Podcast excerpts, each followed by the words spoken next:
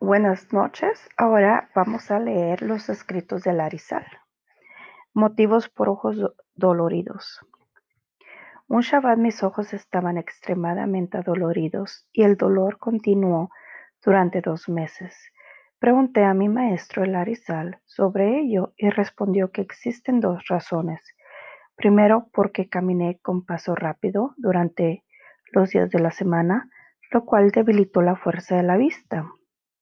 Dijo mi maestro que esto se curará en el momento de Kiddush de la noche de Shabbat, el viernes por la noche.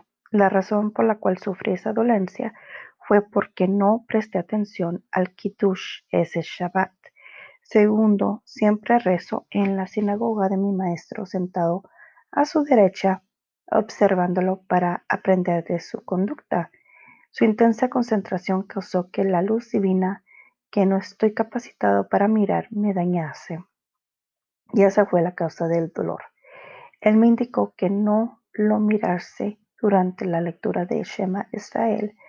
Escuché a Israel ni cuando se arrodillaba en Modim dar gracias, y tampoco cuando respondía Kadosh. Él dijo que el dolor desaparecería al día siguiente y cumplí sus directivas y me curé. El segundo título, La importancia de lavar las manos. En el libro Las puertas de reencarnaciones explicó cuál es el castigo de las personas que no lavan sus manos. Su alma estará estancada dentro de fuentes de agua.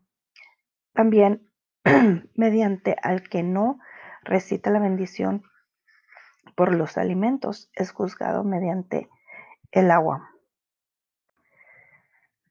Piedras y metales que contienen vitalidad espiritual. No hay duda que aún las piedras, el polvo y los metales contienen vitalidad espiritual. En los cielos hay un ángel especial para mantenerlos. La tierra está desesperada por lluvia, como una mujer espera a su marido.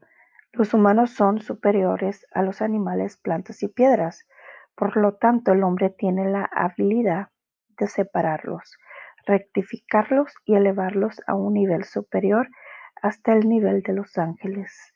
Al comer separamos el bien del mal mientras el abono es desechado. De todos modos, el perverso destruye todo.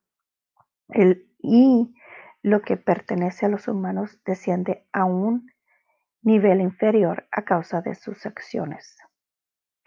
Algunos perversos pecan gravemente hasta el punto de ser reencarnados en animales, mientras otros más perversos reencarnan en piedras o metales.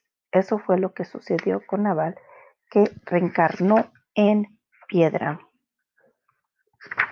Y leemos el rezo de Adam.